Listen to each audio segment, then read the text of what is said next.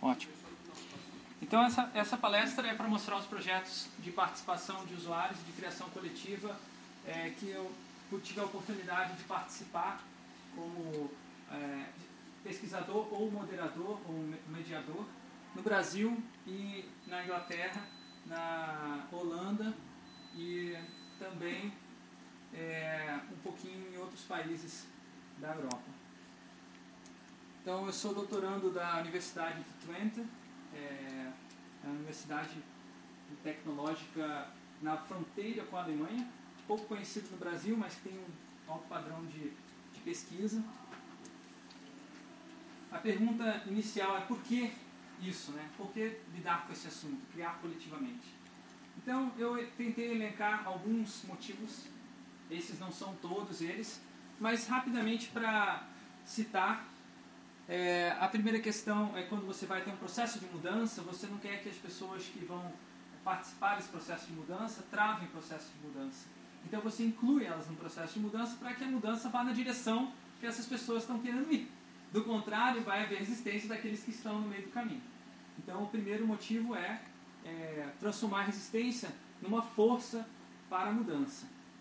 O segundo é que você vai inovar a partir de demandas concretas, ao invés de você inovar a partir de ideias que uma pessoa tem é, no seu momento de é, intimidade, lavando-se no, embaixo do chuveiro, você vai inovar a partir de uma demanda concreta que surge de um problema real. No dia a dia, uma pessoa tem um problema, ela tenta passar esse problema para outra pessoa na organização e, é, eventualmente, esse problema pode ser negligenciado. Mas quando você tem a participação, você tem um momento aberto onde essa pessoa pode se expressar. Essa demanda provavelmente vai ser muito mais concreta do que aquela que foi gerada no momento que você estava tomando banho é, ou outra pessoa estava tomando banho.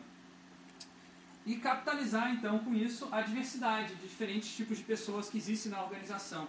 Tra trazer esse, esses diferentes é, backgrounds, essas diferentes formações para o projeto como benefício, ao invés de ser um malefício. Né? Ao invés de você é, você trabalhar com os diferentes como sendo alguém para ser excluído, você trabalha com o diferente como sendo alguém para ser incluído, uma, uma riqueza extra no projeto.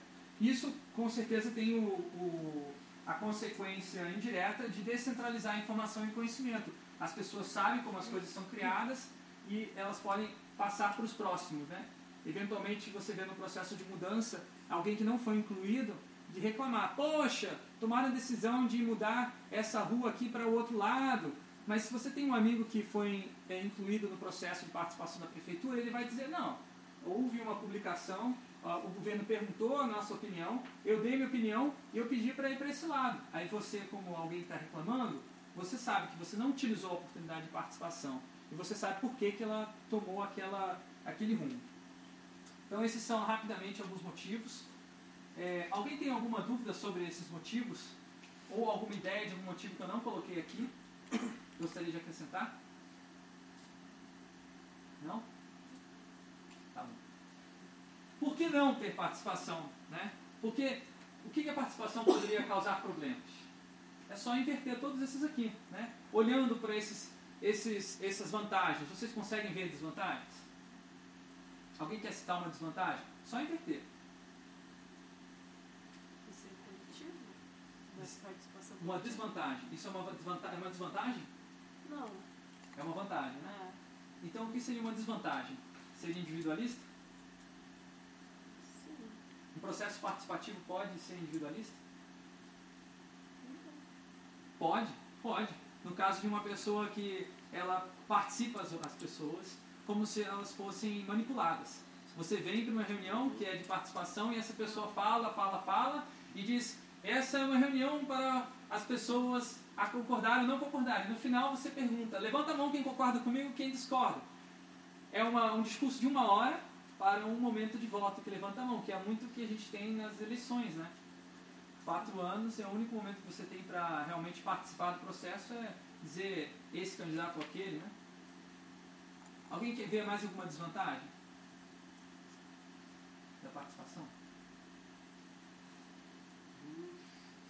É só inverter esses aqui poderia citar algumas dificuldades, na verdade, de conseguir fazer esse processo, porque é, naturalmente uh, esse processo eu, eu, eu, concordo, porque isso é a forma como eu atuo o tempo todo na minha área profissional, Porém, é, é uma dificuldade você conseguir absorver todas as, todas as opiniões, opiniões diversas, e conseguir sintetizar isso dentro de uma solução viável. Porque geralmente as pessoas têm, têm é, milhões e milhões e milhões de situações onde que envolvem né, as nuances de cada um, a dificuldade de cada um. Então, se conseguir sintetizar tudo isso é uma dificuldade. Então, viria mais dificuldade do que inviabilização. Na verdade, esse é o processo certo, né? Muito interessante. Eu acho que é um bom ponto. É uma questão que eu não tenho uma solução para isso. É, a gente tem que descobrir e tatear cada projeto. Alguém mais tem alguma desvantagem, dificuldade?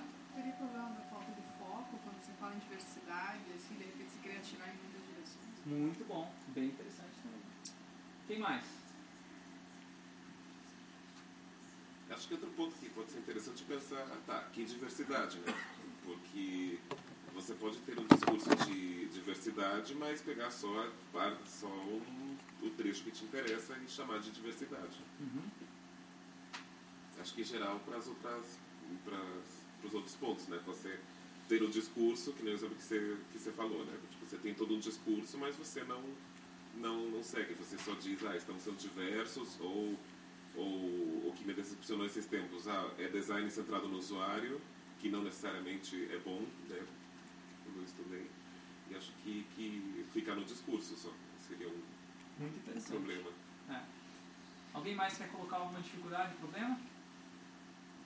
Então vamos para a, continuar a apresentação. Eu vou falar um pouquinho das minhas experiências e aventuras na Holanda, que é o país dos meus avós. É, eu passei quatro anos lá morando, fazendo doutorado, acabei de retornar. E eu me surpreendi com várias é, formas como a, a, a, a, população holandesa se organiza. E me deu uma vontade assim imensa de compartilhar isso. Né? Então, antes de, eu falar um pouquinho sobre os projetos em que eu me envolvi diretamente, eu vou falar um pouco sobre os projetos que eu fui envolvido indiretamente, fazendo parte daquele país, né, como cidadão. A Holanda, para quem não conhece um pouco da geografia, é um país que 30% da sua terra está abaixo do nível do mar. Isso significa o quê? Que se não houver uma interferência do ser humano para conter o mar, a Holanda vai por água abaixo, literalmente. É, então a Holanda é um país onde tem vários diques, essas linhas vermelhas que vocês estão vendo aí no aqui ó, nesses cantos aqui, isso são todos barreiras contra a entrada do mar, para que essa área que é interna, né, ela fique seca. Essa barreira, ela é manipul ela é ela ela não é a única coisa que o, os holandeses fazem para impedir a, a enchente. Os holandeses precisam também direcionar as águas que estão entrando, vindo pelos rios, né, e querendo desembocar no mar, tá? Isso eles fazem através do sistema de polders, que são é, charcos, basicamente, muito bem organizados e definidos, como você está vendo aí nessa imagem. Esses charcos, eles têm vários tipos de válvulas e controles em vários lugares aqui, ó, que eles precisam ser operados pelos diferentes agricultores que moram na região. Se esses agricultores não se coordenarem, não conversarem com o outro e agirem por é, idiosincrasia, pela própria vontade, que, que acontece? Uma região inteira pode ficar é, embaixo da água. Então, historicamente, a Holanda já tem essa tradição de talvez um milênio é, de a, aterrar a, a, e controlar as águas de uma maneira colaborativa, participativa. Então, a participação social é tão é, integrada na cultura que isso já virou até pejorativo. Falar de participação é old school, digamos assim, lá na Holanda eles têm um termo que eles chamam Polder Model, quando eles falam que uma empresa está administrada, tem muita, por muita participação, é muito lento o processo de decisão, eles utilizam esse termo pejorativamente. Na Holanda, o, o, o, inovador hoje em dia é o líder tipo Steve Jobs, que toma decisão por todo mundo e não quer saber da opinião dos outros. Que é interessante. Então, de um modo geral, na Holanda já existia desde o século XVII essa política oficial de que as decisões devem ser tomadas com base no consenso, ao invés de na opinião é, de um líder é, que tenha maior poder. Consenso significa que todas as pessoas concordam. E até que elas concordem, vai mudando, vai mudando e o projeto, ou enfim, a decisão, até que todos concordem. Isso se reflete até mesmo na maneira como a educação é organizada na, na Holanda. Então, o professor e o aluno eles têm uma relação de, de é, diálogo muito forte. As aulas são preparadas com a participação dos alunos, os projetos são definidos com a participação dos alunos, mas tem especificamente um projeto no segundo grau que é, treina o aluno para entender o sistema político do país, que é baseado no, no debate político. Um debate é, bastante formalizado, mais formalizado do que, por exemplo, aquele debate que o William Bonner organiza na Rede Globo. E é bem interessante esse, assistir esses debates, eles são muito mais dinâmicos, o tempo é controlado muito mais estritamente. É, tanto é que eles fazem um programa de televisão anual com os melhores alunos de todas as uh, escolas de ensino médio da Holanda, que é uma, uma competição assim, nacional de debate, né, sobre vários temas que estão em voga na sociedade. Eu recebi uma carta uma vez na, na cidade onde eu morava, Enschede, é, da subprefeitura me convidando para fazer um, uma caminhada se relaxada pelo parque num dia de manhã, acho que no sábado de manhã, para verificar e discutir as condições do bairro é, para o pedestre, para o cadeirante, para as crianças, para os, os velhinhos. Então, é muito comum na Holanda as prefeituras terem um contato muito forte com os cidadãos, organizarem vários comitês, vários conselhos que tomam decisões conjuntamente. A prefeitura prefere não tomar uma decisão por conta própria sem antes consultar os cidadãos. Você pensa que isso é uma ideia comunista ou socialista?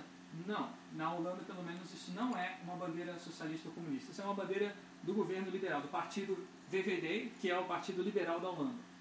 Quê? Sim. O que, que significa participação para o liberal? Significa que o Estado precisa fazer menos. Você diminui a responsabilidade do Estado, passa essa responsabilidade para o cidadão executar tarefas que o Estado antigamente fazia. Isso é liberalismo puro. Porém, esse neoliberalismo ele também convida o, o, cidadão a fazer parte do Estado e tomar decisões que antes ele não tomava, o cidadão, apenas o Estado tomava essa decisão. Então é uma relação de troca. O Estado cede a, a responsabilidade, o cidadão é, assume essa responsabilidade e ganha poder, mais, maior poder de decisão. Um exemplo claro aí é, de que isso aconteceu na Holanda, já foi implementado há dois anos, que é o sistema de é, voluntariado para o cuidado em casa dos velhinhos, dos idosos. Cuidado paliativo, que antes era executado por uma enfermeira que ia até a casa do idoso duas vezes por semana, três vezes por semana. Hoje é executado por ah, pessoas que têm um perfil próximo, que têm interesses próximos do, do velhinho, tem algum tipo de algo em comum. A prefeitura conecta essas pessoas, mas depois a prefeitura não dá suporte nenhum. Tá? E um caso ainda mais radical. A prefeitura falou: não temos dinheiro para ter tantas lixeiras na cidade. Se vocês quiserem ter uma lixeira na sua quadra, você vai ter que adotar essa lixeira e limpar ela. Esvaziar ela a cada, a cada cinco dias. Senão, a, a lixeira vai sumir. Eu achei genial, muito interessante. Só que eu pensei: peraí, quem é que vai ser o otário que vai querer fazer isso? Né? E não é que muita gente fez, milhares e milhares de pessoas fizeram. Aí você fala, por quê? Eu vou assumir um negócio que o Estado deve fazer. Essa postura de que o Estado deve fazer é uma postura característica da relação do brasileiro com o Estado. Nós queremos que o Estado faça tudo por nós. Nós queremos que o Estado nos proteja, nós queremos que o Estado nos intervenha, intervenha nas situações de briga familiar, a gente chama a polícia quando dá algum rebu. Na Holanda, não. Na, na Holanda, as pessoas tentam se organizar para resolver as questões necessari não necessariamente dependendo do Estado, até porque o Estado é muito mais lento para atender as demandas. E agora um exemplo em Roterdã, de escala ainda maior. Ah, os cidadãos protocolaram um pedido para a prefeitura construir uma ponte conectando uma área que estava um pouco degradada da sociedade com outra área que estava é, melhor, para melhorar essa, essa região e a prefeitura negou alegando falta de recursos. O que, que os cidadãos fizeram? Ao invés de protestar, ao invés de destruir a, a fachada da prefeitura, os cidadãos se organizaram, fizeram um crowdfunding, que é o financiamento coletivo. Cada cidadão doou é, 50 euros e teve o seu nome escrito numa, numa das, numa das uh, tábuas. Então, essa, essa ponte que foi construída tem várias tábuas, cada tábua tem o nome de uma pessoa. que participou. Isso aqui é real, aconteceu, tá lá em Roterdã, vocês podem conferir. Muito interessante projeto que, que iniciativa popular, a prefeitura obviamente deu suporte e verificou, acompanhou o projeto, mas é, os fundos vieram essencialmente dos cidadãos diretamente, que Deixa pagam só- impostos. Só sobre, sobre a, a ponte ainda. Vai. É, o, não- acho que a minha pergunta pode ser meio difícil, do, mas que tanto o decisão de veto é, teve o, o, o Estado, a Prefeitura, no caso dessa, dessa ponte? Porque acredito também que dentro das desvantagens de muita participação para essas, para essas questões maiores, seja, ah, a gente quer uma ponte aqui. Sim. Tá, mas essa ponte aí não dá por vários motivos, tá? Não quer uma ponte, tá bom? Põe a tua ponte lá. Uhum. Então, que tanto essa negociação, assim? É como eu falei, né? Existe o, o governo libera, mais que uma mentalidade mais liberal, ele é mais aberto para esse tipo de visão. É um governo que já está buscando a iniciativa, que o governo já está esperando que os cidadãos tomem iniciativa. Quando ele toma iniciativa, esse governo, se ele é, parar essa iniciativa, mesmo que ela seja uma ideia ruim, ele não vai atingir o objetivo dele, porque o objetivo dele é esse, não é? O objetivo do, do governo liberal é liberar, digamos assim, a sociedade para fazer o que ela quiser, basicamente, né? Então, o que aconteceu nesse caso... Ai, tirei o slide. O que aconteceu nesse caso é que, realmente, tem vários problemas esse projeto. Se você for ver, tem um... Aqui nesse canto aqui, ó, aqui, tá, tá, tá fechado aqui, ó. Essa ponte não foi concluída. então, isso aqui é um negócio, é um enjambre que tem aqui, ó, uma gambiarra. Não ficou bom. Não ficou bom. Essa região aqui é, não tem iluminação de noite. É perigoso de passar. A prefeitura não vetou, porque foi uma iniciativa cidadã que ela queria incentivar outras iniciativas a acontecerem mais para frente. Entendeu? Então, é visão de, de futuro, né? É um caso, um caso, é, um marco, né? Que várias pessoas vão até lá visitar para entender é, até que ponto pode chegar a iniciativa cidadã. Agora, trazendo um pouco mais para a realidade do design, né? Que estava no título. Não, não estava no título. Criação coletiva estava no título. É isso aí. É, eu vou falar um pouco sobre uma fundação chamada VAR, que fica nesse castelinho todo charmoso em Amsterdã. É, ela tem vários tipos de espaços de criação para diferentes tipos de grupos, para as pessoas chegarem e criarem algo. Eu estou ressaltando um deles, que é o Fab Lab.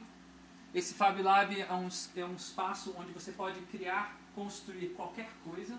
Eles têm impressoras 3D, eles têm é, é, cortadoras laser, eles têm todo tipo de ferramentas e materiais que você pode construir coisas. Um dos projetos mais interessantes que saiu desse Fab Lab é o Fairphone, que é um telefone celular que tem um custo muito baixo, voltado para populações é, com baixo valor aquisitivo na, África. E agora falando um pouco de arquitetura, um exemplo interessante aí do projeto da Central Berrier, uh, que ela é toda projetada para que o usuário tenha liberdade total para customizar o seu espaço de trabalho. Então, isso é feito através de módulos, né? Como vocês veem no vídeo, esses módulos eles oferecem diferentes opções para você trabalhar num canto, né? Ao invés de você ter é, uma sala inteira, você tem um canto da sala e todas as salas têm uma vista para um, um hall interno, que é como se fosse um ambiente é, de é, convivência. É, esse projeto ele foi desenvolvido a partir da ideologia do estruturalismo holandês, que trabalha muito com é, liberdade dentro de uma estrutura. Você coloca uma estrutura comum, mas que a estrutura tem várias possibilidades de combinações de elementos internos e você tem esse resultado em uma participação com certos limites. Você queria fazer um comentário? Por favor? É, naquele exemplo anterior que você citou, quem que financia aquilo? Quem paga por aquilo?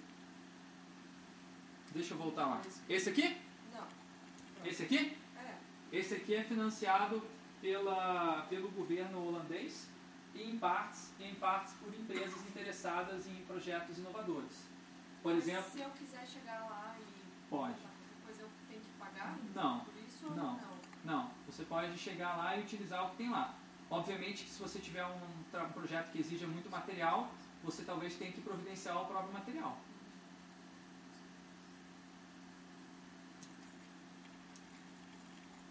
E por último, o último projeto que eu quero mostrar lá da Holanda é o Hospital de Zans, que foi é, projetado utilizando os princípios de, de é, produção enxuta, ou Lean, né?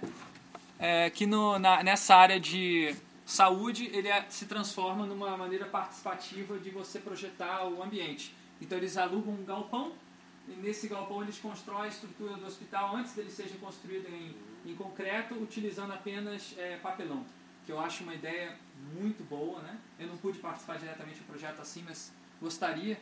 E eu acho que é uma ideia também que não custa muito. Talvez possa ser aplicada aqui no Brasil também. É um, é um protótipo. É um protótipo. É um protótipo. Acho que isso nunca se fez em arquitetura, né? Já, já foi feito Tipo- muito. Não na arquitetura, na verdade quem faz isso são o pessoal do Lean. Uhum. A arquitetura está incorporando isso. A arquitetura trabalha muito com protótipos, é, com modelos é, né? menores, com uma escala menor. Né? A vantagem da escala maior é que você utiliza todo o seu corpo para entender aquele espaço. Então muitas pessoas, quando eu apresento esse tipo de projeto, falam lindo, a Holanda é maravilhosa, gostaria de morar lá, estou com inveja de você, mas no Brasil isso nunca vai funcionar. Então eu digo, poxa, é uma pena, sinto te dizer, mas já está fun- funcionando. Ou melhor, já deu certo. Né? Já fizemos projetos dessa maneira, antes mesmo de eu ir para a Holanda, aqui no Brasil, que deram certo. Vamos lá, vamos a esses projetos. O primeiro deles aí o Leandro participou intensamente, né? que é o portal da UFR, Universidade que nos formou. É, eles queriam reformular o portal, que era muito ruim de navegar, e a gente propôs que vamos envolver estudante, vamos envolver professor, vamos envolver os técnicos administrativos e até mesmo os curiosos. E a gente fez uma sessão de card sorting, né, onde você é, pede para as pessoas organizarem as informações do site em pequenos cartões e colocar em categorias que são utilizadas posteriormente para criar um menu de navegação do portal. Então, o menu do portal da UFR que vocês veem hoje, que é bem mais fácil de encontrar informação do que anteriormente, foi gerado assim, com 40 pessoas é, colocando a sua, o seu pitaco na parede. Depois disso, a gente também fez uma técnica chamada FIDO, que você basicamente recorta pedaços de outros portais de universidades do Brasil que são interessantes, como uma espécie de uma referência, recorta todos os pedaços, separa e depois reconstrói o portal perfeito, digamos assim, da, da Universidade Federal do Paraná, com os recursos que já tem em outros portais. E fazendo vários tipos de modelos com vários tipos de usuários, você recebe uma, uma série de ideias interessantes que podem é, dar é, subsídio ao projeto centrado no usuário. Então esse aí é o resultado do portal UFPR, foi lançado há uns três anos atrás, acredito eu. É, Outro, aí, os resultados, né? Então houve uma mudança de mentalidade muito grande, né? O portal ele era anteriormente um- visto como uma comunicação, uma propaganda institucional. Ele era para apresentar a universidade como ela funcionava e passou a ser um portal como um serviço de informação.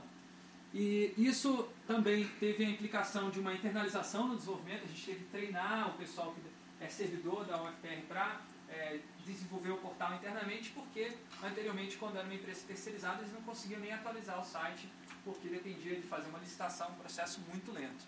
Então, o resultado final é que ficou um pouquinho mais fácil de navegar. Outro projeto aí que o Leandro também teve, me ajudou foi o portal broffice.org, que era an- antigo, que hoje em dia se chama LibreOffice. É aquelas, aquele software livre em alternativa ao, ao Microsoft Word. Eles tinham um portal, a gente fez uma, uma dinâmica de participação online, onde a pessoa é, organizava aqueles cartõezinhos com informações direto na tela. Você arrastava o cartãozinho para a área que você achava que, é, o, o que estaria na primeira página do site. Então, por exemplo, você achava que suporte deveria estar do lado esquerdo, você colocava, arrastava para cá. Se achasse que comunidade devia estar aqui em cima, você arrastava para cá.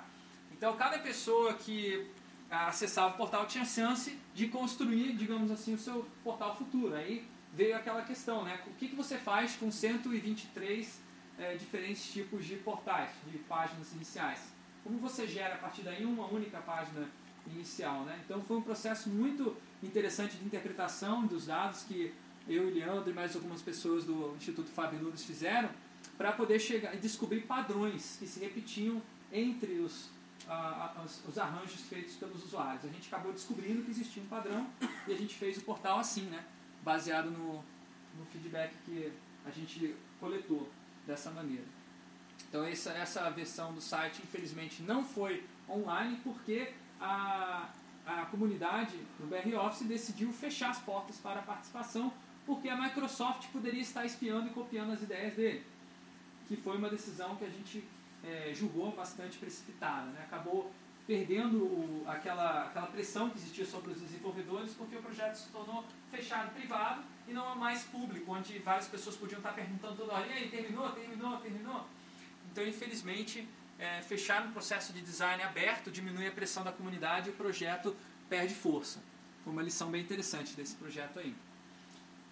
O Instituto Faber-Ludens, que desenvolveu esses dois últimos projetos, né, foi uma, uma entidade, é uma entidade sem fins lucrativos, né, que a gente, eu e o Leandro tivemos a, a, a oportunidade de cofundar junto com mais algumas pessoas. Trabalhava muito com design participativo também, esse projeto de alfabetização digital, eu gostaria de mostrar rapidamente.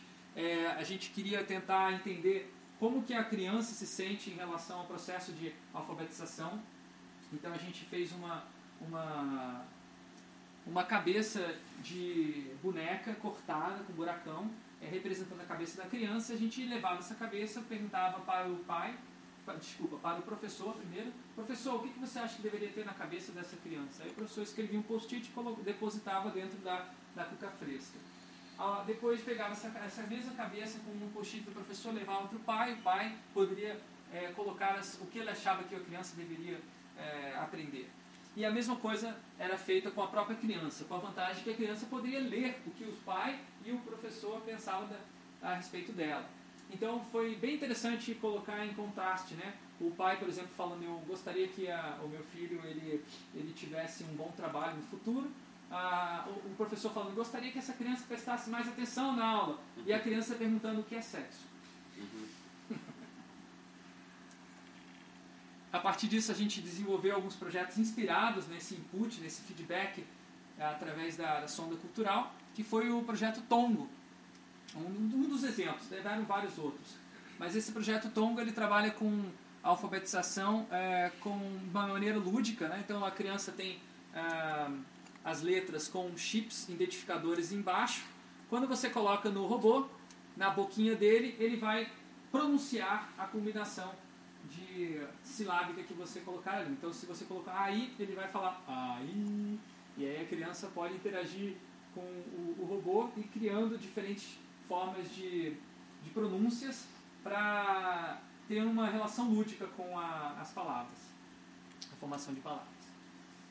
Esse foi um dos projetos de mais de, acho que 100 projetos né, que a gente desenvolveu no Faber Rudes, que foram publicados né, no, no website do, do, do Instituto e que acabaram se inspirando vários outros projetos, ou seja, criou uma sobrevida, mesmo que ele não tenha sido implementado, não esteja vendendo hoje nas, nas, nas lojas, ele inspirou outras pessoas a fazerem outros projetos é, com a mesma abordagem mais humana né, que eu estou apresentando. É, refletindo sobre esse, essa experiência em projetos, a gente escreveu um livro colaborativamente, que eu tenho aqui em mãos, que é o Design Livre. Esse livro explica é, alguns alguma dos princípios ideológicos, por que, que você deve ter participação dos usuários na, no desenvolvimento de produtos, da mesma forma como você tem no desenvolvimento de softwares livres. Então a gente tenta fazer um diálogo aí com a comunidade de software livre, que já existe no Brasil e é muito forte, tentando trazer aí a visão do design. Esse livro fala muito de que o produto pode até ser aberto, você pode até ver o código-fonte do produto, mas se você não tem acesso ao processo que deu origem a esse produto, se você não sabe como ele foi feito, dificilmente você vai poder continuar a desenvolver esse produto e transformar em alguma outra coisa. Então a gente fala que o design livre ele abre a caixa preta do processo de criação. Então você sabe como as pessoas criaram aquela cadeira, você sabe como elas criaram aquele programa de computador, você sabe como elas criaram a cidade onde você mora. Inspirado também por esse livro, né, ou melhor, acho que foi ao mesmo tempo que a gente escreveu o livro, a gente desenvolveu a plataforma Corais, que é uma plataforma que permite você desenvolver projetos de design livre. Se você quiser desenvolver algum projeto depois dessa palestra ficar inspirado, acesse corais.org, entre lá, convide as pessoas para participar do projeto e desenvolva. Tem várias ferramentas. Esse projeto hoje também gerou um outro livro pessoas que utilizaram o Corais por alguns anos e quiseram escrever, falar sobre esses diferentes usos. Então, nesse livro aqui tem várias histórias falando, é, olha, o Corais foi utilizado para organizar um evento é, de, de samba de raiz na, no Nordeste. Ah, o Corais foi utilizado para gerenciar um banco solidário na Bahia. E por aí vai. Tem várias histórias, porque esse livro foi escrito por 16 pessoas é, conectadas online utilizando a própria plataforma Corais. Resultado do Corais até então, né? Mais de 300 projetos, 3 mil usuários. Quem são esses usuários? Produtoras culturais, ONGs, pequenas empresas e comunidades vulneráveis que utilizam o Corais para se organizar com poucos recursos. Aí você me pergunta, como é que você faz isso, né? Qual a sua metodologia de trabalho? Vou rapidamente apresentar aqui, dar uma referência, quem quiser pesquisa mais depois. É a metodologia de design participativo que surgiu na Escandinávia, lá por volta do final dos anos 70 e começo dos anos 80. O projeto Utopia, por exemplo, é, ele deu início à prototipação, à criação de modelos computacionais que os usuários entendiam antes do computador estar pronto, eles entendiam o que estava que querendo ser, é, o que, que aquele computador iria fazer, e eles podiam dar uma, uma opinião e até mesmo interferir e mudar o projeto, porque eles eram feitos de materiais flexíveis e maleáveis, como o, o papelão, como o papel, como a massinha de modelar. Então esse projeto foi pioneiro nessa área de design participativo. Os princípios do design participativo, é, não, não existe uma carta de princípios, eu só fiz essa lista rapidamente para pontuar para quem quiser pesquisar mais, né? Então incluir todos que forem afetados pelo projeto. O participante ele é o especialista, não é o desenvolvedor que é o especialista, né? O participante sabe a atividade dele, sabe o que, que é, melhor do que a pessoa que sabe apenas sobre tecnologia. As opções são construídas ao invés de escolhidas como no sistema de votação tradicional. Não existe muita votação no design participativo. A participação se dá na construção. Vamos construir, aí uma pessoa puxa para um lado, outra pessoa puxa para o outro e assim vai desenvolvendo o projeto. Os protótipos, como eu falei, são melhor do que utilização de notações é, da informática, né, que você pode ter é, maneiras como, não necessariamente informática, mas se você, por exemplo, tem uma, uma planta baixa de um, de um imóvel, é difícil de entender como aquilo ali se manifesta em três dimensões. Por isso que utilizaram-se, naquele projeto que eu mostrei em Zans, é, paredes em papelão, ao invés de fazer uma, uma folhinha de papel que representa todo aquele, aquele galpão. Então é, a ideia é falar e fazer, para evitar o monopólio da fala. Não só ficar blá blá blá, como eu estou fazendo aqui agora, mas construir algo juntos. Então agora eu vou mostrar um pouco dos projetos que eu desenvolvi lá na, na Holanda, é, no meu doutorado na Universidade de Twente. Esse é o campus da universidade, que é um dos grandes atrativos, um lugar paradisíaco no meio de uma floresta linda.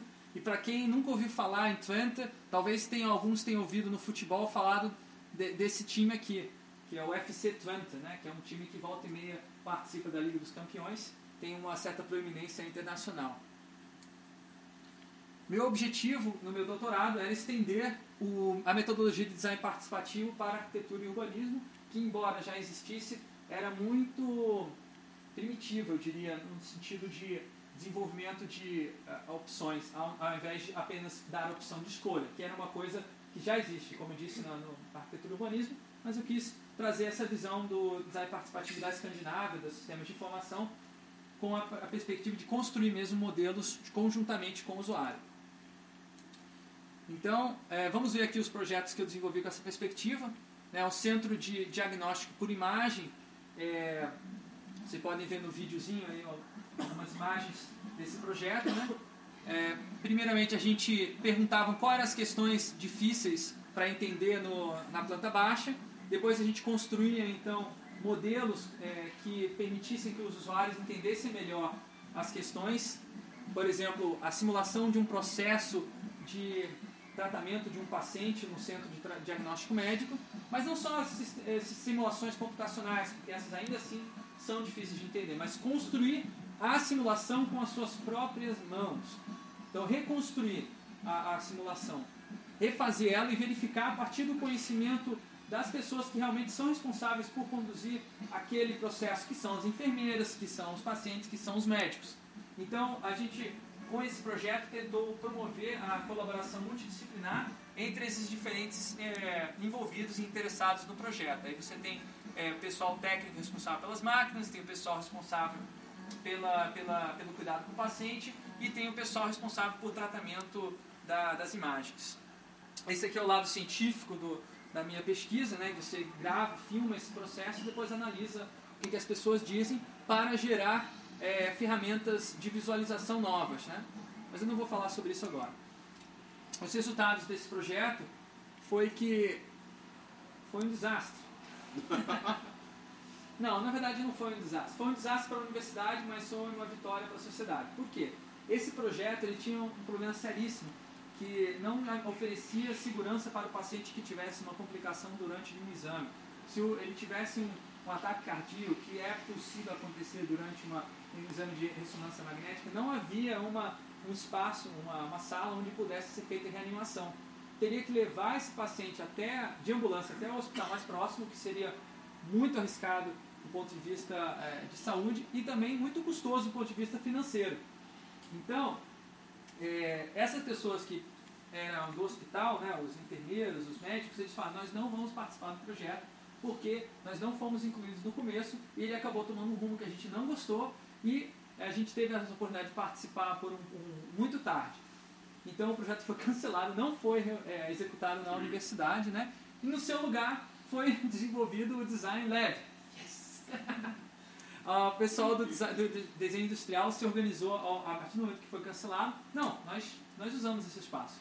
E organizaram uma, uma força-tarefa com os alunos para eles criarem o Design Lab né, com as próprias mãos. Eles, os alunos de design foram lá e fizeram os móveis, fizeram o projeto, produziram isso em tempo recorde. Em dois meses ficou pronto esse espaço. A gente é, organizou também é, a ocupação desse espaço, né, fazendo, realizando festas criativas. Eram festas onde os alunos eram convidados a criar alguma coisa maluca durante uma noite de delírios. Né? Então podia trazer o que você quisesse, né? Você sabe que na Holanda é, as drogas elas não são é, algumas drogas não, não são proibidas, né? Então os alunos trouxeram aquilo que eles eles queriam trazer e passaram a noite no Design Lab uma, de uma maneira muito criativa, gerando ideias para o futuro desse, desse Design Lab, o futuro da sociedade, as galáxias e o escambau. Foi uma, um momento muito interessante para tirar um pouco daquele verniz é, tecnológico que o Design Lab estava ganhando e que a, a direção não queria que tomasse, queria que fosse muito mais comunitário o espaço. Essa é uma outra atividade que a gente fez lá também. Eles organizaram o Dating with Things. Então, você fazer um encontro com um objeto, ao invés de você fazer um dating, que é aquele encontro amor, com intenções amorosas com uma pessoa que, que é do seu interesse, você faz com um objeto que não é do seu interesse mas o objeto conversa com vocês. Como? É, a ideia é que você converse com um objeto e depois você troca esse objeto com outra pessoa, e daí você vai conversar com o objeto da outra pessoa e ao mesmo tempo você conversa com aquela pessoa. Uma ideia muito interessante para conectar as pessoas de uma maneira muito menos é, sexual. Resultado da, desse, dessas intervenções no Design Lab, né?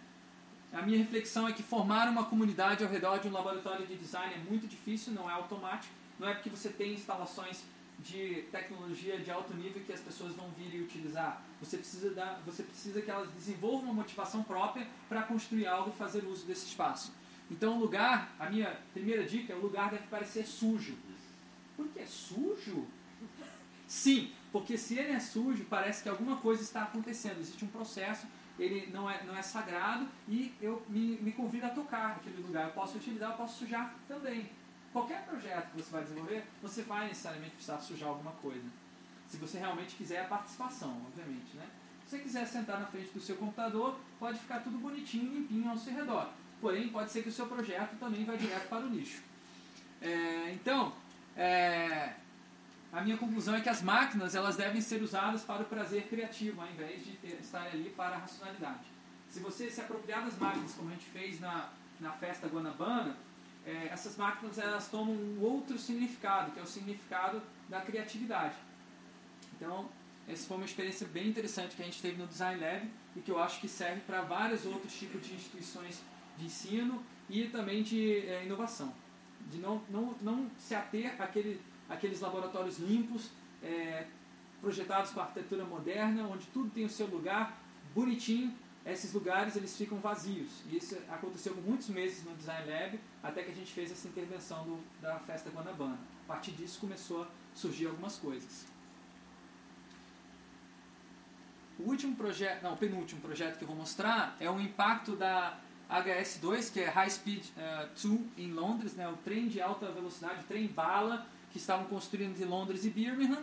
É, existia um protesto muito grande da população contra essa, esse projeto, e aí a, NGO, a ONG Architecture Sans Frontières organizou uma, uma uma participação com as pessoas que moravam nas redondezas, onde seriam demolidos alguns é, algumas é, conjuntos habitacionais para poder dar mais espaço para os trilhos desse trem. Essas pessoas eram obviamente de baixa, baixa renda, não tinham condições de é, comprar uma, um apartamento em outros lugares, seriam removidas para uma área muito distante de Londres, perdendo toda a sua rede social de amigos, que até era a subsistência delas, era o trabalho delas, que elas não vão poder mais ter acesso se acontecer isso. Então a gente chegou nesse momento que a gente sabia que as pessoas não gostariam de é, nos, participar, não gostariam de conversar com a gente, iriam ser agressivas porque estavam com raiva do governo pela, pelo rumo que estava sendo tomado.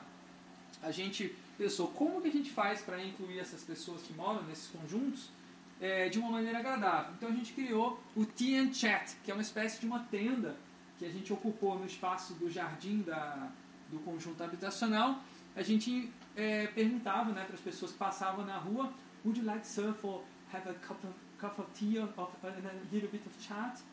No, no melhor dos é, inglês britânicos que a gente conseguia, né? E a gente perguntava né, para as pessoas, poxa, como é viver aqui? O que, que você gosta nesse conjunto? Da onde você é?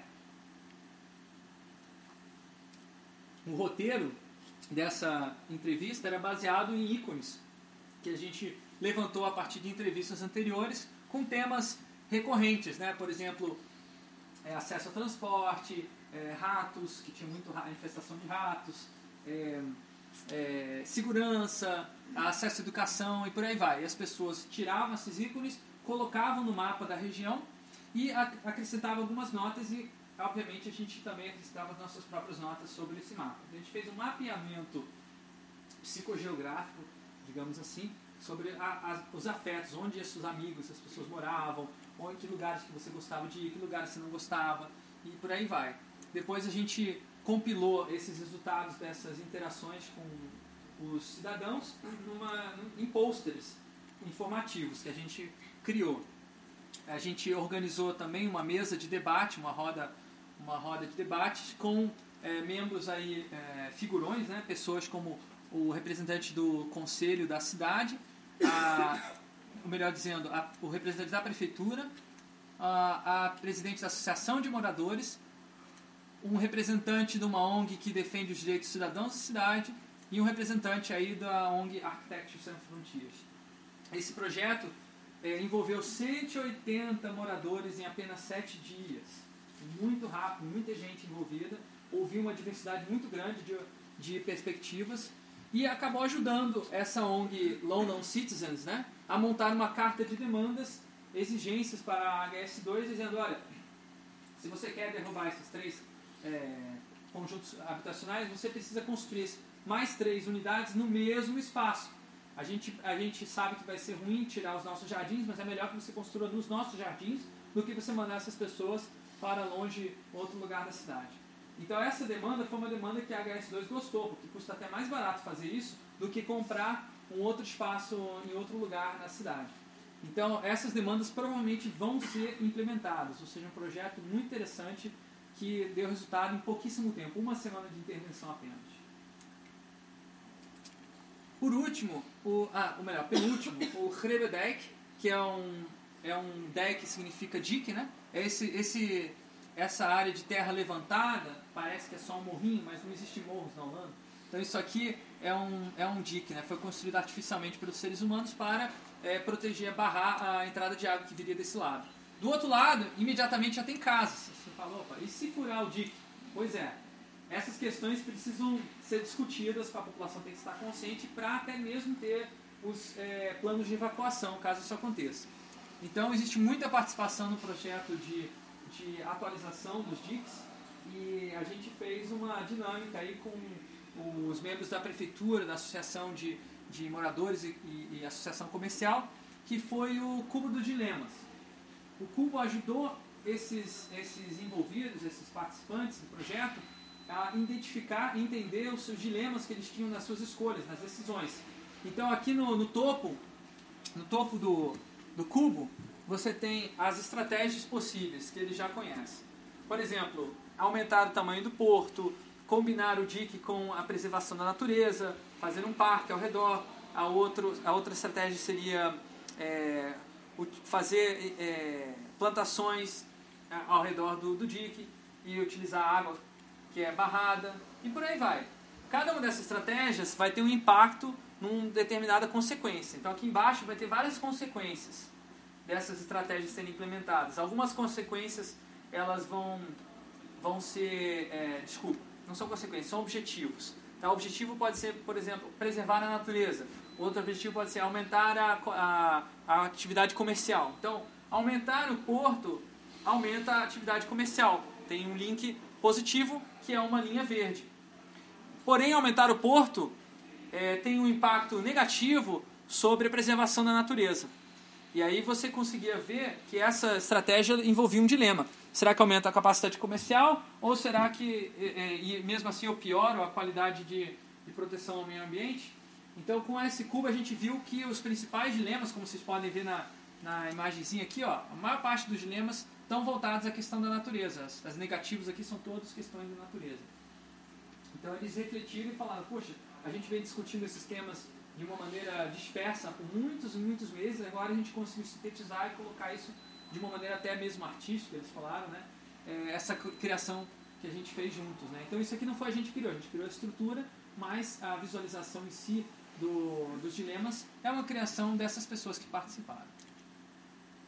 Então, é, houve um reconhecimento dos dilemas e criação de soluções integradas que não tinham dilemas, por exemplo, aquelas que não tinham é, negativo ou impacto negativo foram implementados diretamente, sem discutir. Agora sim, último projeto, The Expansive Hospital. É um jogo de tabuleiro para as pessoas aprenderem a importância da participação e aprenderem também que não é fácil participar nem colaborar com um projeto é, difícil e complexo. Nesse, projeto, nesse jogo você tem um conflito de interesse entre o seu interesse de um jogador é, individual, você quer ganhar o jogo, você quer ter mais dinheiro, Porém, se o hospital não ganhar dinheiro, você também não ganha. E se o hospital ganhar mais dinheiro que você, você perde o jogo como indivíduo, porque alguma outra pessoa vai estar fazendo uma maracutaia para ganhar mais dinheiro do que você. E esse hospital ele vai tomar a forma dessa colaboração. Se a colaboração ela for baseada na competição, corrupção e passar o outro para trás, o hospital também vai ser vai ter um design muito ruim. Esse design vai ser tão ruim, o programa dele, que esses, esses pacientes aqui andando de um lado para o outro, vão ter que andar para cá, para cá, para cá, para cá, para cá, vão perder a satisfação. Quando eles ficarem bravos, eles não vão pagar o hospital e vão embora desse hospital. E o hospital vai perder a credibilidade, né? E aí ele pode até ser fechado se isso se ocorrer várias vezes. Então, se o hospital fecha, os jogadores perdem o jogo como um grupo, mas eles podem ainda assim ganhar como indivíduos. Então, o jogo te dá a liberdade de escolher é, tomar uma decisão egoísta ou altruísta e ver os resultados e a consequência disso na, no, seu, no desenvolvimento do, do bem coletivo. O interessante é que o, os grupos que jogam individual, individualistas, né, eles, eles não conseguem levantar tanto capital quanto os grupos que colaboram bastante. Os que colaboram mais são muito mais capitalistas do que os que, que não colaboram. Aí você fala, poxa, que interessante isso, né? Pois é, é muita gente fala que capitalismo é sinônimo de competição, mas aqui está um exemplo de que é, a colaboração também pode ser capitalista. E na verdade, nesse caso aqui, teve um vencedor também, né? Teve um jogador que venceu entre, dentre os outros, ganhou mais dinheiro. Só que esse jogador venceu com muito mais dinheiro do que esse jogador que venceu do outro lado. Então o jogo, digamos assim, permite que as pessoas aprendam vendo essas consequências. Né? Esse jogo ele foi selecionado como um dos é, quatro projetos da Universidade de Twente a ser exposto na Dutch Design Week, que é o maior evento de design é, da, da Holanda, em Eindhoven. Esse projeto foi visto por, uma, por um investidor, esse investidor se interessou e agora ele está sendo comercializado na Holanda, já tem dois hospitais que utilizam no treinamento mesmo da, dos profissionais que trabalham com a construção ou com a, o cuidado, utilizando esse, esse jogo como uma maneira de entender a importância da colaboração. Então é difícil deixar de lado os interesses próprios e colaborar com um bem comum. As ferramentas colaborativas não são capazes de motivar as pessoas a fazerem isso. O impulso tem que vir de dentro do próprio grupo. E aí, é, só para deixar assim no ar, é, digamos assim, onde a gente pode chegar se a gente é, desenvolver essas ideias, se a gente dá, é, disseminar essas ideias de participação. Eu vou falar um pouquinho de um convite que eu recebi recentemente para ir até a Secretaria da Presidência da República. Né? Vocês sabem que o governo passa por uma fase muito difícil de distanciamento da população e é, ele quer fazer alguma coisa, ou pelo menos tem algumas pessoas lá dentro que querem fazer algo urgentemente para mudar isso. Né? Então eles me convidaram para trazer esse, esse, essa habilidade de organizar a participação e a gente ocupou uma sala burocrática daquelas tradicionais de funcionalismo público, transformou ela num espaço para cocriação, envolvendo vários servidores e pessoas que não são servidores, professores de universidade, pesquisadores, empresários. Eles vieram e trouxeram várias ideias aí para o governo melhorar as, os canais de participação social com o cidadão. Esse projeto aí, essas ideias, esses projetos estão começando a ser implementados, ainda vai levar muito tempo, talvez, para que tenham algum impacto uh, no dia a dia, né? Mas, se por acaso vocês ouvirem falar de um aplicativo chamado Dialoga Brasil nas próximas semanas, vocês é, lembrem disso aqui, que foi aqui que ele foi gestado. Resumindo, os projetos que eu gosto de me meter, né? Diferentes tipos de pessoas interessadas, a polarização política, há relações econômicas desiguais, mas há também um desejo de mudar essa conjuntura de relações econômicas desiguais. Então, o design participativo, a, a criação coletiva, ela não é simplesmente uma maneira mais é, eficiente de fazer as coisas, mas também tem uma, digamos assim, um ideal a ser perseguido que é a justiça social. E a boa notícia é que eu não sou a única pessoa trabalhando dessa forma aqui no Brasil. Tem muita gente tentando né, é, desenvolver projetos participativos. Eu vou citar rapidamente alguns. Aqui em Curitiba, a Praça de Bolso do Ciclista, para quem ainda não conheceu, vale a pena conhecer, não só ir até o local, mas saber um pouco do, de como ela foi criada. Né? O plano diretor de São Paulo, o último que foi é, desenvolvido na gestão do, do Haddad. O jogo Oasis, que é uma metodologia aí de é, colaboração e ação popular para construir é, construir parques de diversão em comunidades é, vulneráveis. O Cidade Democrática em Jundiaí, que organiza concursos de ideias para melhorar a cidade. O Morar de Outra maneira, Outras Maneiras, que é um centro de pesquisa na UFMG, que verifica como as, diferentes, as pessoas constroem as suas próprias casas do jeito que elas podem, através de mutirões e outras formas mais populares de participação. O Design em Parceria, ou também conhecido como Design Social na PUC Rio, que trabalha com a participação de usuários em projetos de produtos. E o projeto E Cidadania na Unicamp, mais na área de computação, que envolve aí deficientes visuais, deficientes é, cognitivos, é, pessoas que geralmente não são incluídas como usuários do desenvolvimento de sistemas. Esses são só alguns, se alguém quiser mais referências pode me escrever. Por que, que nós criamos coletivamente? Né? Porque nós queremos transformar a resistência à mudança em força, porque nós queremos inovar a partir de demandas concretas, porque nós queremos capitalizar a diversidade profissional e cultural e porque nós queremos descentralizar a informação e conhecimento. É isso. Muito obrigado.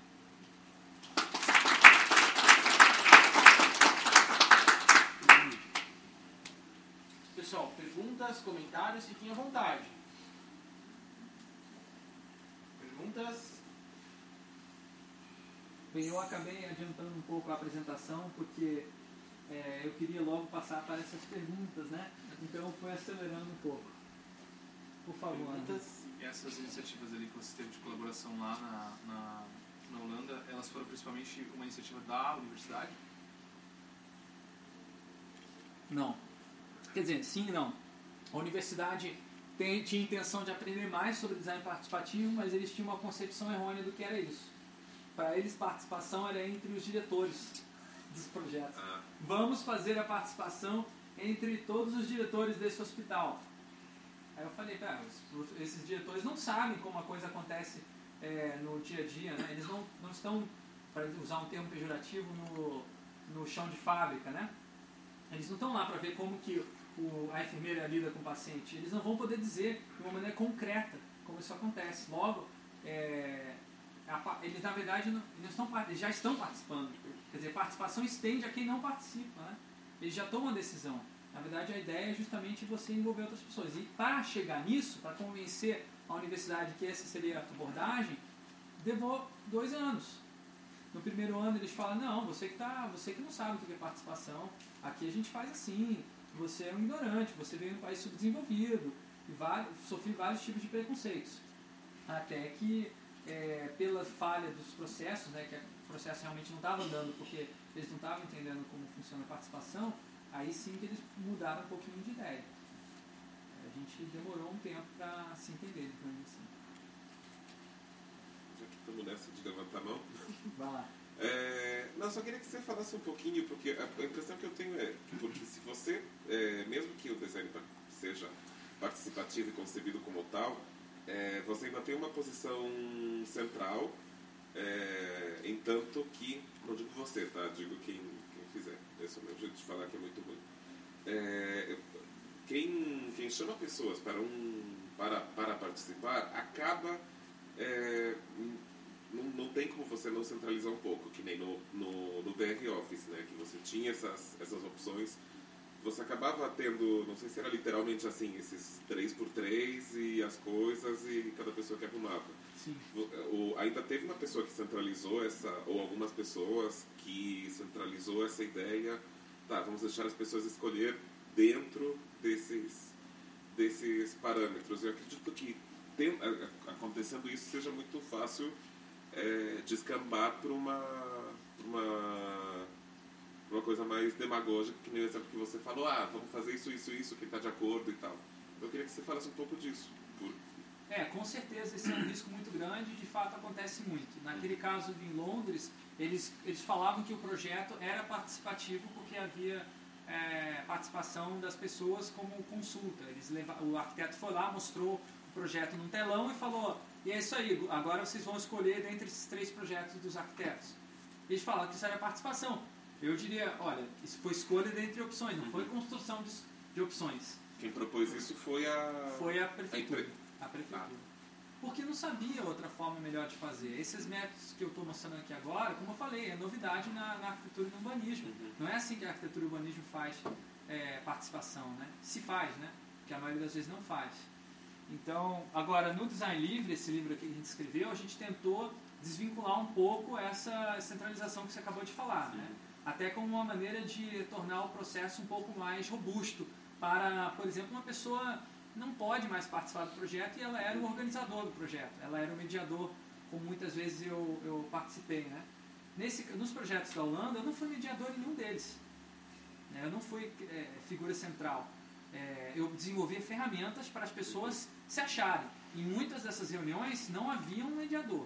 Inclusive a gente tem até um artigo científico analisando como isso se dá na fala a fala, como o mediador que era para ser uma pessoa mediadora não conseguiu ser e descentralizou, digamos assim, a discussão. Então acontece, eu não estou enfatizando aqui porque a- talvez a maneira mais fácil de entender seja explicar dessa maneira. Você tem um mediador e esse mediador vai, vai é, promover a participação. Agora, a gente tem alguns projetos que a gente fez aí onde não teve essa centralização. Inclusive, quem tiver interesse, dá uma olhada nesse livro e dá uma olhada nesse livro aqui também, que esse livro tem vários projetos em que não teve um líder, inclusive fala aqui especificamente das organizações sem centro, organizações de centro vazio, e umas ideias bem interessantes, mas eu não vou falar sobre isso hoje, porque o tema é, é participação mediada mesmo. Mas aí quem tiver interesse, entre em contato. Aí o processo do design thinking que tem sido muito falado é um design participativo também. né? Entra dentro desse né? É e não é. É e não é. O design thinking é, eu já nem gosto dessa palavra, né, usar no Brasil, porque para que usar uma palavra em inglês se você tem uma boa tradução para português? Para mim, design thinking é pensamento projetual. Tá? Então, o pensamento projetual ele já existe na, nas, nas comunidades de estudantes e professores e pesquisadores e praticantes de design. Mas esse, esse, esse pensamento projetual é colaborativo até o momento que envolve o usuário. Quando envolve o usuário não é mais colaborativo. Muitos designers têm pensamento projetual, mas eles falam, não, o usuário não sabe nada, não vai participar do meu projeto.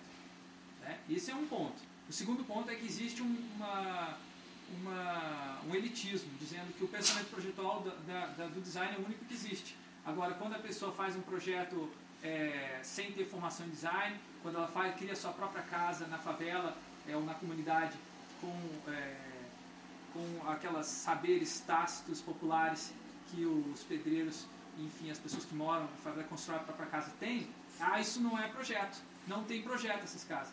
Eles têm um projeto, têm um pensamento projetual, só que é um pensamento projetual completamente diferente daquele que é ensinado na universidade. Então, como é que você vai promover a participação desses, dessas, eh, dessas duas pessoas se você tem uma noção de que o pensamento projetual da universidade é melhor do que aquele que é feito na favela? Então, por isso que eu digo que não é participativo. O pens- O pensamento projetual ele é elitista. Ele é colaborativo, como daquela maneira que eu falei, entre os diretores, entre aqueles que estão fazem parte de uma determinada. eh, Não, mas eles procuram trazer o usuário que, tipo, o público-alvo, né? O usuário para o pro projeto, participar da construção do projeto. Tudo que é feito pesquisa com o usuário. Isso é participação ou isso é consulta? A- O usuário toma decisão e essas decisões é seguida ferro a fogo ou não?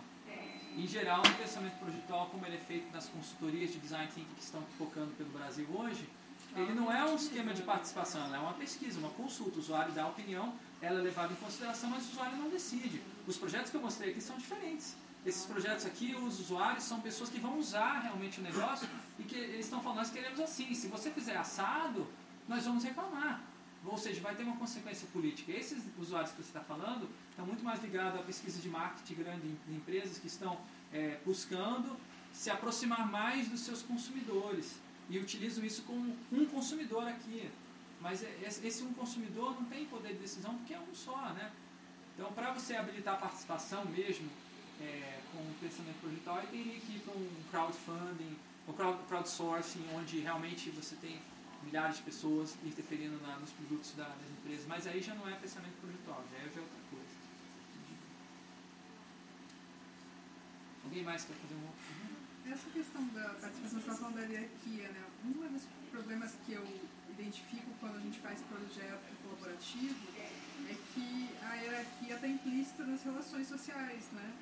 Então, às vezes você inclui o, o- todo mundo, mas todo mundo sabe que a fulano é o chefe, né? Tem uma figura de chefe, ou tem uma atividade de chefe, e aí às vezes contamina essa. Porque é o momento que aquele cara fala alguma coisa, você já vê um deslocamento do grupo para aquele lado, para aquela conversa, porque ele tem que reverberar lá no- na pessoa que vai liderar ele, teoricamente. Como é que você lida para desconstruir essa hierarquização? É muito difícil. Na verdade, eu lido, eu lido da seguinte forma: eu tomo a liderança e eu, a partir do momento que eu atinjo a liderança, eu rejeito ela, renuncio ela. É a única forma prática que eu vi de fazer. Porque se você tiver uma outra pessoa que é líder e ela não tem a consciência de, de participação, essa, ou melhor, tem, ou às vezes tem uma maneira errônea, uma maneira que é demagogia, como ele falou, existe sempre o risco dela interromper o processo participativo e em algum momento falar, não, eu não vou deixar vocês fazerem desse jeito. Isso é muito arriscado, né? Porque daí as outras pessoas vão ter que aceitar e engolir porque essa pessoa tem uma relação de poder. Então, no, no, numa, num projeto participativo, o ideal como mediador é você, digamos assim, tomar, puxar a responsabilidade. Pelo menos o que eu encontrei como praticamente funciona é puxar a responsabilidade e falar, não, pode deixar que eu, que eu cuido disso. Mas durante o processo, eu não cuido. Eu, eu digo isso para quem está atrás, quem está é, é, me cobrando os resultados, ou para quem vai ter que, de alguma forma, ajudar o processo mais para frente. Né? Mas, na prática, eu tento evitar ao máximo de tomar as rédeas do processo. Nos processos ali que você mostrou, você falou que você atuou bastante como mediador da- das pessoas ali. Sim. Digamos, você, você era responsável por fazer a captação das pessoas responsáveis que iam dar opinião, que iam dar voz né, nesse- nessa participação, e você era responsável por coletar essa massa de dados e sintetizar em alguma coisa é, mais clara, assim, de, de fato, uma solução, ou você participava junto com uma equipe, é, não sei se, é, se era especificamente você que fazia isso? É, eu acho que aconteceu os dois, né? Deixa eu mostrar os projetos aqui, que acho que fica, fica mais fácil, né? Ih, peraí. É, esse projeto, por exemplo, eu participei como uma das pessoas, não tive responsabilidade nenhuma de sintetizar né, na, na, na secretaria. né? Então aconteceu de uma maneira que eles próprios sintetizaram, até é melhor que a própria organização sintetize, porque ela aprende com isso, né? Então, agora, é, nesse projeto aqui, também não, também não se, a gente, ah, é melhor, eu não sintetizei, mas uma outra pesquisadora está sintetizando os resultados. Então vai, vai, vai ter os, esse aqui, por exemplo, a gente sintetizou, a gente escreveu um livro a partir dessa experiência. Então depende muito. Agora, é, captação, você usou a palavra captação, eu não, eu não gosto dessa palavra, eu gosto de convidar, né? Eu convido as pessoas a participar. Mas tem muitos casos também que as pessoas, na verdade, elas já estão exigindo participação, como a gente vê hoje aí o pessoal nas ruas fazendo protestos contra o nosso governo. O governo está respondendo é, com é, desenvolvimento de um aplicativo de participação que é o Dialogo Brasil. A, a captação que eu disse, assim, não era o termo pejorativo, era mais de saber se, se você selecionava essas pessoas, se existia uma seleção, um filtro, alguma coisa. Não de você ir lá e apontar alguém. sabe? É, tem gente que tenta manter a diversidade, né? Aí tenta te- trazer uma pessoa de cada grupo, de cada departamento, de cada. Só que daí você fica corre risco também de, de- de ficar preso na hierarquia da própria, da própria instituição, né? A instituição já tem esses departamentos aqui a colar, você pega um de cada um deles, e na verdade muitas pessoas que poderiam trazer algo mais relevante estariam no meio, né? no lugar, no, no- naquelas áreas cinzas da, da organização, que não está nem em um departamento nem em outro. Tem gente que se considera incapaz de participar, talvez? Tipo, que você chegou, convidou, não, não quero, não sei disso. Muita Ah, tá. gente fala isso porque não estão acostumadas né, com a, a, a participação. Né? É uma coisa que na nossa sociedade, é, na- no Brasil, é muito difícil. A gente, é a gente recebe essa- esse tipo de comentário muito mais aqui no Brasil do que na Holanda. Uhum. Na Holanda as pessoas, elas, elas na verdade reclamam essas participações que aconteceram, muitas vezes não partiam da gente, como eu falei, né? partiam dos próprios cidadãos e usuários, enfim, que reclamavam e pediam para participar do processo. Aí é claro que vale é, fazer um trabalho motivacional, de autoestima, trabalhar a autoestima dessas pessoas para elas se sentirem é, valorizadas. Tem alguma situação que você não, é, não abordaria desse pondo pessoas para participar? É, a participação ela não, é, não, é uma, não é uma solução Uhum. para tudo, né? Eu acho que nem tudo deve haver participação na nossa sociedade. É, por exemplo, questões que envolvem recursos privados. Por exemplo, a minha casa. Eu não quero participação na minha casa. É a minha casa, cara. Uhum. Ou, por exemplo, a minha vida pessoal. Não quero participação na minha vida pessoal. Não quero participação no meu Facebook. não quero gente dizendo como que eu devo cortar meu cabelo. Não quero isso. É a minha, minha opinião pessoal. E respeito às outras pessoas que não querem no seu ambiente privado terem participação. Então, por exemplo, você vai fazer um projeto de. aquele projeto da, do Central Be Here, achei fantástico porque a- as áreas públicas daquele, daquele prédio foram desenvolvidas em, com participação. Mas as áreas privadas, ou seja, os escritórios em si, não, era o próprio trabalhador que definia a área de trabalho dele, utilizando aquela estrutura fle- flexível que eu mencionei. Então, participação serve para questões públicas. Ah, é uma coisa que eu ia falar mesmo. Também acho. Se você começa a pensar no privado, como é que eu vou lançar e captar uma ideia de todo mundo e depois vou falar essa ideia de quem? É, mas público não significa governo, coisas do governo. Público quer dizer alguma coisa compartilhada com a pessoa. né? Por exemplo, essa sala é uma sala pública. Mas, assim, eu digo com relação a você é, desenvolver um produto, por exemplo. Bem você pode é, a ideia das pessoas, mas, assim, como é que você vai deixar que elas tomem decisão de uma coisa Depende do que produto que é. Se é um produto, um produto é, íntimo, né? Você não vai querer saber que um milhão de pessoas participou da elaboração daquele produto né? Você vai querer saber que foi uma pessoa que fez com todo carinho para você. Muito mais interessante. Agora, se é um produto que é utilizado é, em público, por exemplo, é uma, é uma, uma cadeira que é utilizada num, num, num auditório como esse.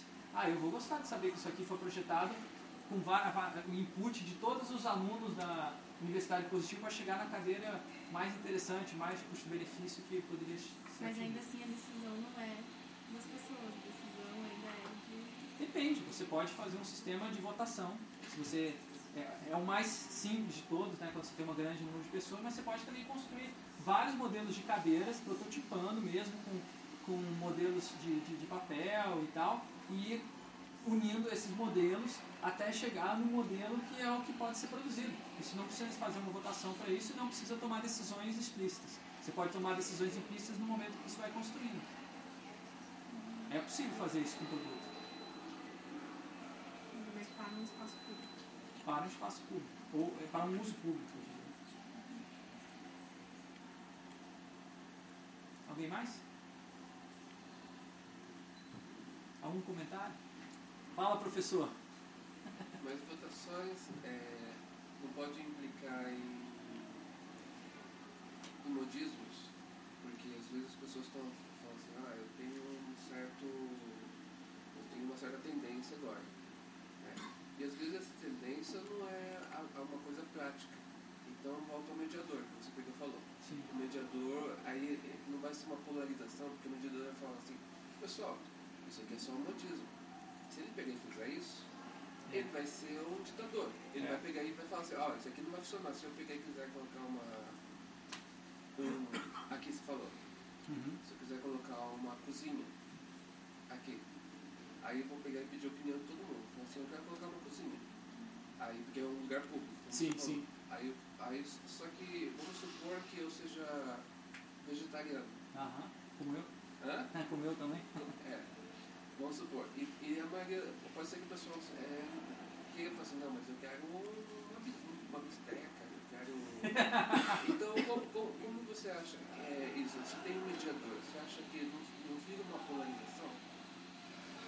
É, o mediador tem sempre o, o, o risco né, dele toma- utilizar a posição dele para dar opinião e com isso talvez até destruir a, a, a fé ou a confiança no processo participativo. Né? É muito arriscado a posição de mediador se você tomar um dos lados. Porém, por outro lado, tem questões também que se você não toma nenhum dos lados, você também é, tá, tá- pode destruir o processo participativo. Por exemplo, é, está se discutindo uma questão, é, por exemplo, um participante levanta e machuca fisicamente o outro, porque ficou muito bravo numa determinada discussão.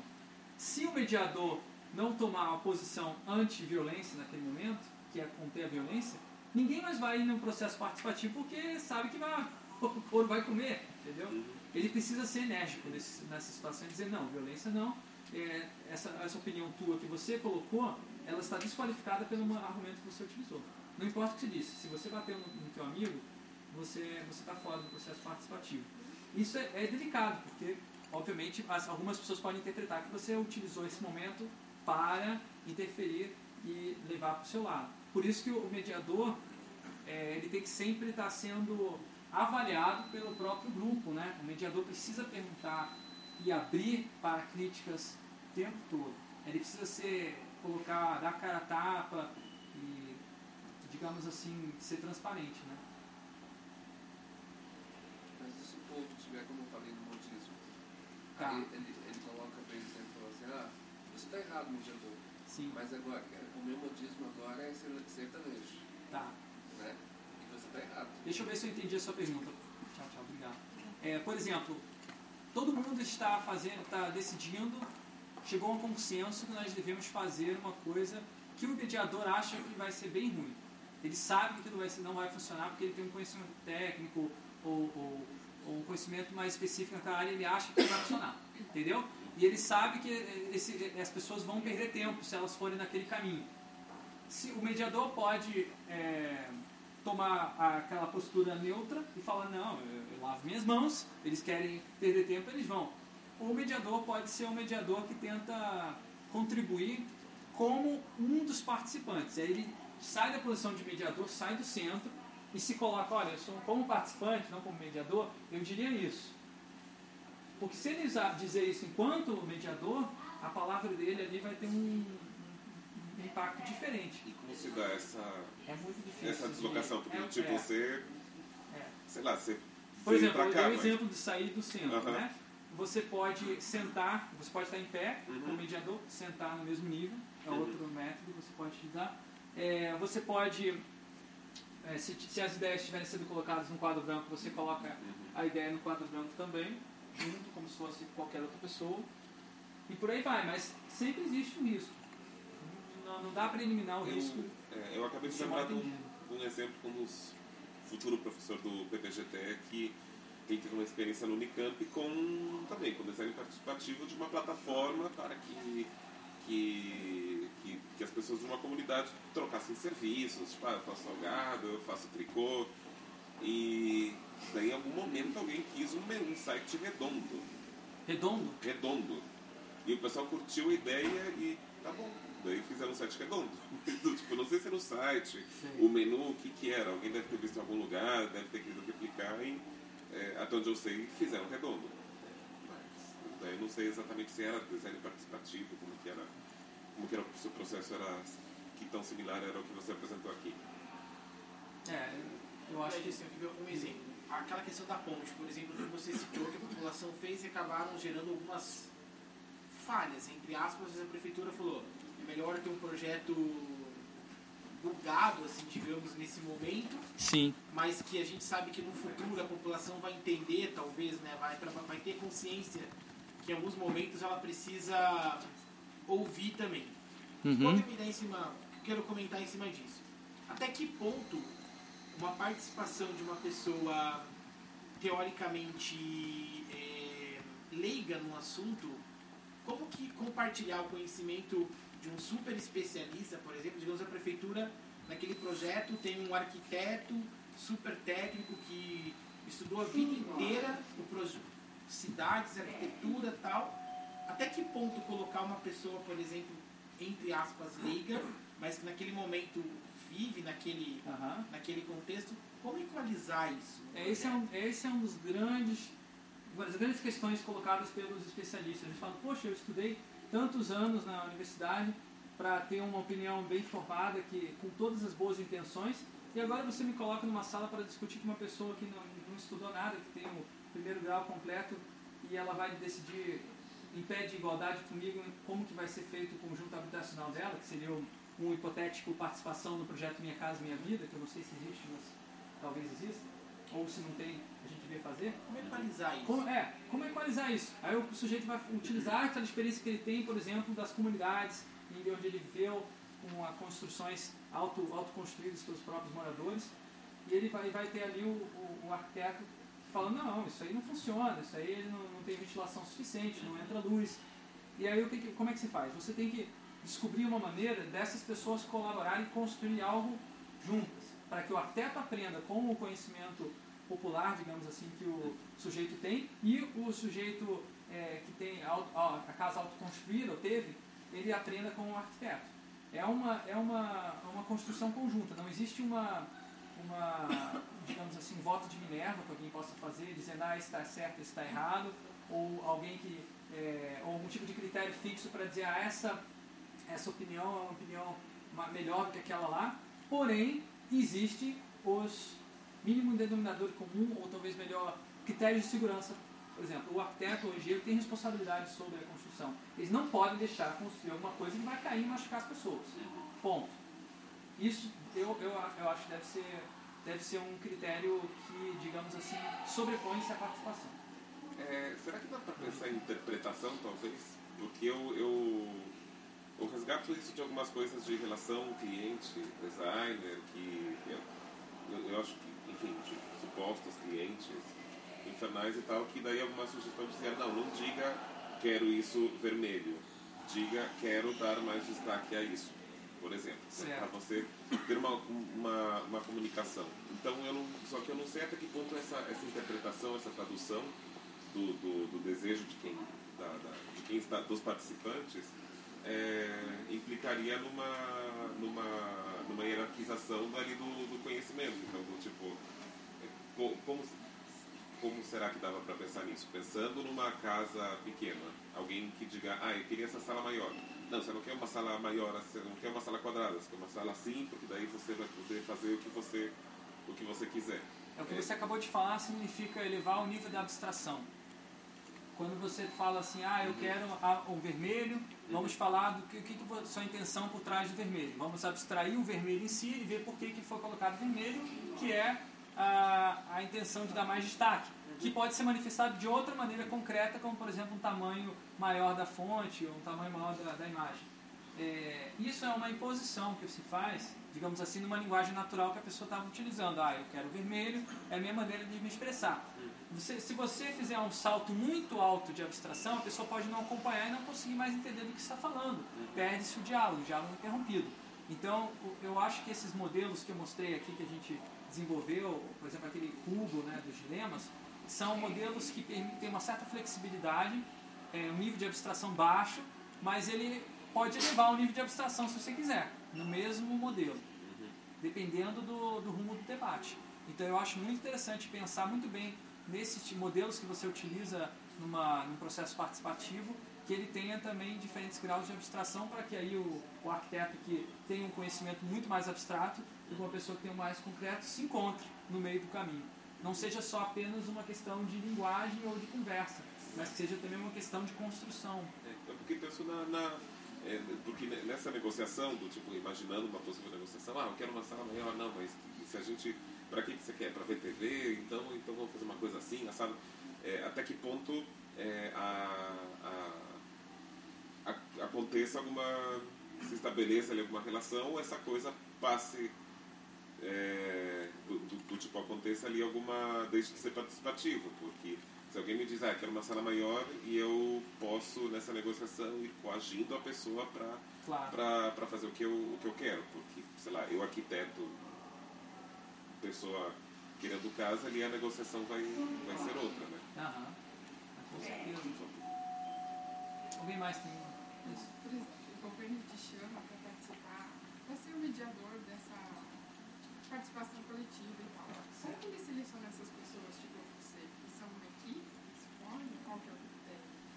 É, eu vou, esse, esse, essa, essa participação específica que eu tive lá foi um convite para conhecer o trabalho da, da Secretaria de Participação Social dentro da Secretaria da Presidência da República e mais especificamente colaborar com a, a ou participar do momento de fundação do Laboratório de Novas Tec- de Tecnologias para a Participação Social.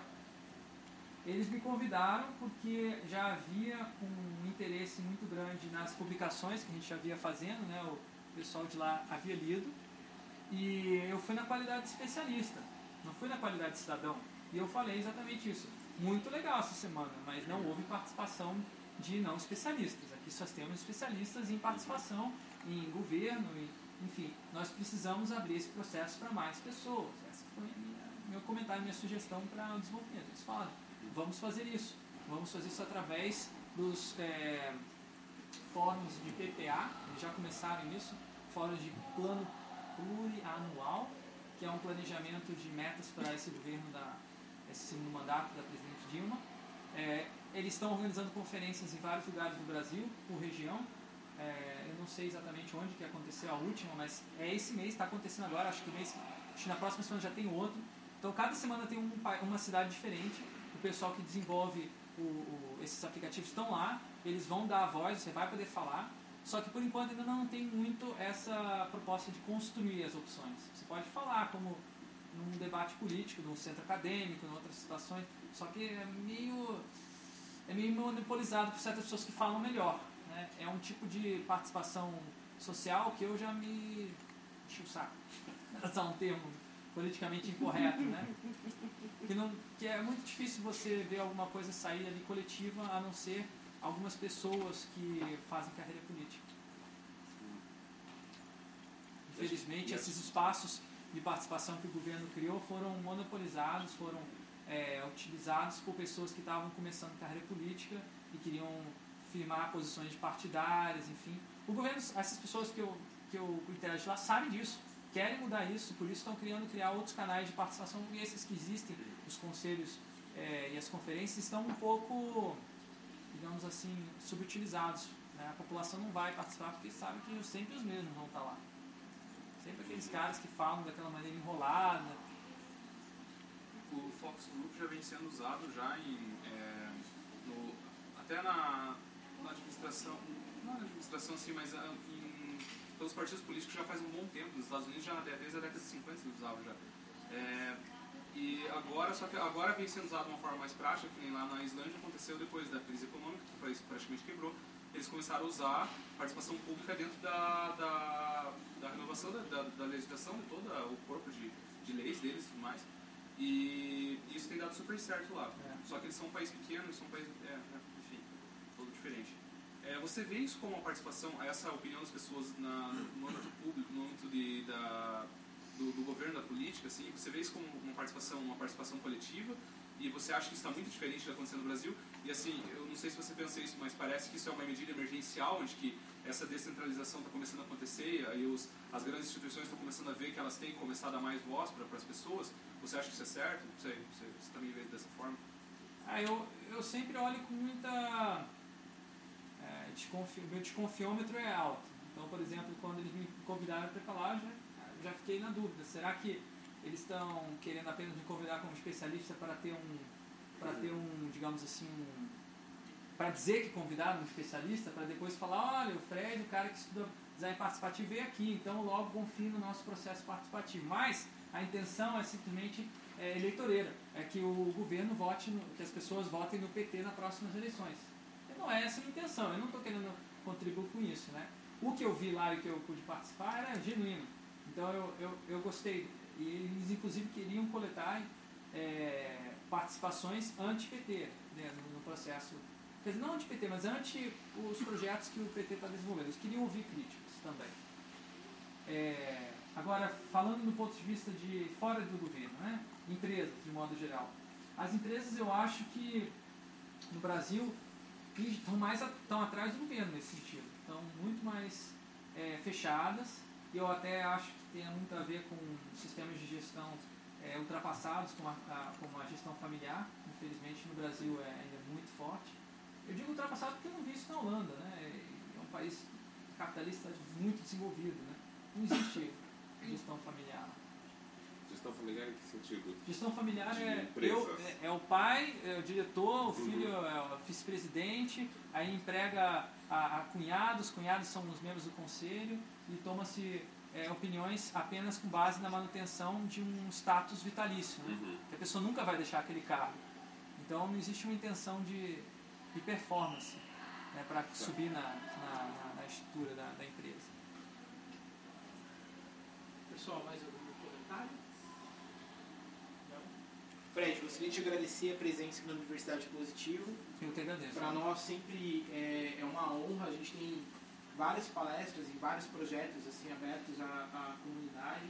Acompanhe no site da UP, a gente sempre tenta é, trazer pessoas de, de várias de, de, de várias áreas, de vários conceitos, com vários backgrounds, justamente para que tenha sendo criado na, na, na comunidade uma mentalidade diferente, mesmo que a gente possa mudar o país aí, mudar a nossa cidade, ok? Inclusive, eu queria fazer um convite para vocês, quem não, não, não, não viu, na sexta-feira agora, eu esqueci o nome dele, fundador do Wikipedia, Jimmy. O Jimmy estará no Positivo, numa palestra que vai acontecer sexta-feira agora de manhã. No site da UP tem maiores informações, então quem quiser ver uma palestra com o fundador do Wikipedia, fique... É, entre no site da UP, tem maiores informações e veja, a gente sempre tenta tra trazendo pessoas de vários backgrounds mesmo, tá? Então fiquem atentos porque nós estamos num momento bem interessante lá, na- lá na universidade. E verdade, e provavelmente a gente ainda está discutindo qual, mas no mês de agosto nós teremos um curso livre, um curso aberto com o Fred aqui.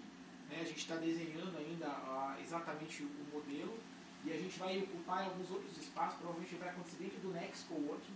Então, para a gente geralmente, mesmo sendo um projeto da universidade, ocupando em outros espaços, é, dentro da, da cidade como um todo. Então fiquem atentos, a gente vai mandar informações para vocês, quem fez a inscrição, tá? É, quem não fez pode deixar um e-mail ali na, na saída, mas nós teremos